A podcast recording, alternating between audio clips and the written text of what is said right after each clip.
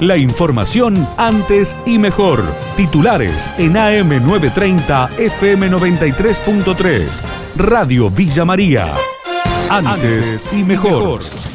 Con tres nuevos casos de coronavirus confirman que van a realizar el operativo Identificar en Villa María y Villanueva, así lo adelantó el intendente interino de Villa María, Pablo Rosso. Tenemos tres nuevos casos positivos, 32 nuevos contactos estrechos y 10 personas han sido dadas de alta. Dos de estos nuevos casos eh, tienen nexo desconocido. Esto se, se suma al que anunciamos ayer, al que anunciamos días atrás y por lo tanto ya son cuatro personas las que en nuestra ciudad tiene COVID positivo y no pueden determinar la mesa de infectólogos sus contactos estrechos. Es por eso que hemos decidido solicitar y acelerar el proceso de la aplicación del programa Identificar en nuestras ciudades, en el conglomerado, con seguramente fecha de realización del mismo durante este fin de semana. Sin recolección de residuos por caso sospechoso de coronavirus en una planta de reciclado en Justiniano Pose, el informe del colega Adrián Leonardi.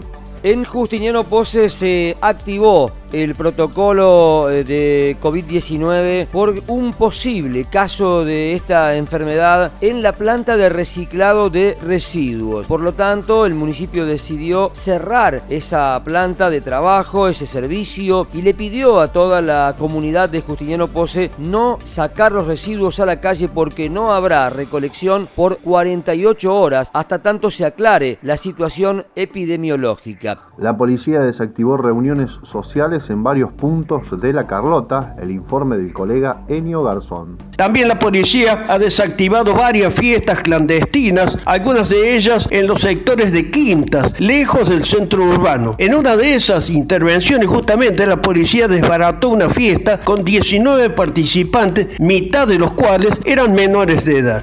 Hay un muerto cada nueve horas por hechos delictivos en la provincia de Buenos Aires. Diana Cohen Agres, titular de la Asociación Civil Usina de Justicia, que realizó el relevamiento, habló con Radio Villa María. La pandemia fue la excusa perfecta para liberar, y hoy tenemos el número, 4.500 presos que dejaron las cárceles durante la cuarentena en la provincia de Buenos Aires. El instituto que lo debería controlar hace mucho que dejó de funcionar, que es el Platonato de Liberados, y por eso los jueces, de forma totalmente inconsulta e irresponsable, mandaron a prisión domiciliaria a muchos que ni siquiera tenían pulseras, porque tenían en total 400 pulseras, acá estoy leyendo que en la provincia de Buenos Aires solamente se liberaron a 2.000 presos. Entonces fíjese la situación del preso. Muchas veces en la familia no quieren saber nada con él, muchas veces ni siquiera tienen familia, no tienen a dónde ir, y además no tienen otro medio de vida que aquel que han aprendido y que obviamente nos lleva a pensar que el ideal de la reinserción tiene que ser abandonado, porque no es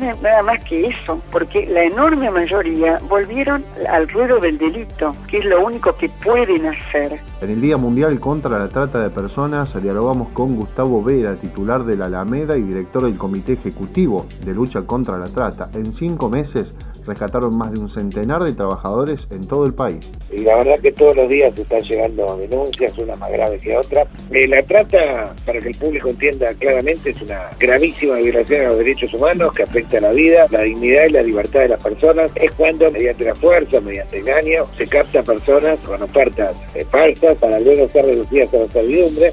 La servidumbre puede ser de tipo sexual o puede ser de tipo laboral. En la trata con fines de protección laboral hay un universo mucho más grande de víctimas porque obviamente cada campo donde va a encontrar gente esclavizada encontrarse en cantidades mucho mayores que las que puedes encontrar dentro de un prostíbulo. Por ejemplo, es bastante habitual que en poblaciones donde hay muchísima pobreza estructural del NOA o del NEA, se suele captar trabajadores para ser llevados a la provincia de Buenos Aires o a la Patagonia para ser esclavizados de manera bestial. Esto lo hemos encontrado en estos meses. Hay que estar muy alerta porque en septiembre es cuando comienza la temporada fuerte, cuando suele haber más trabajo transitorio agrario, lo que se conoce popularmente como trabajo golondrina, que tiene sus disposiciones legales, que existen leyes, que se puede hacer, pero se tiene que hacer con determinadas normas de protección que evidentemente los patrones no quieren cumplir. Este, hay que estar muy atentos porque esto va a ser este algo que va vamos a ver lamentablemente en gran escala y bueno, tenemos que entre todas y todos tratar de que esto se frene, tratar de que se respeten las leyes laborales y tratar de que la gente no sea reducida, digamos, a la, a la más tremenda servidumbre. Después tenemos otra trata, que es la trata sexual, obviamente que existe también en gran escala, pero en esto hemos dado, creo que como sociedad, un combate mucho más intenso. Digamos, en los últimos años se ha visibilizado bastante el tema,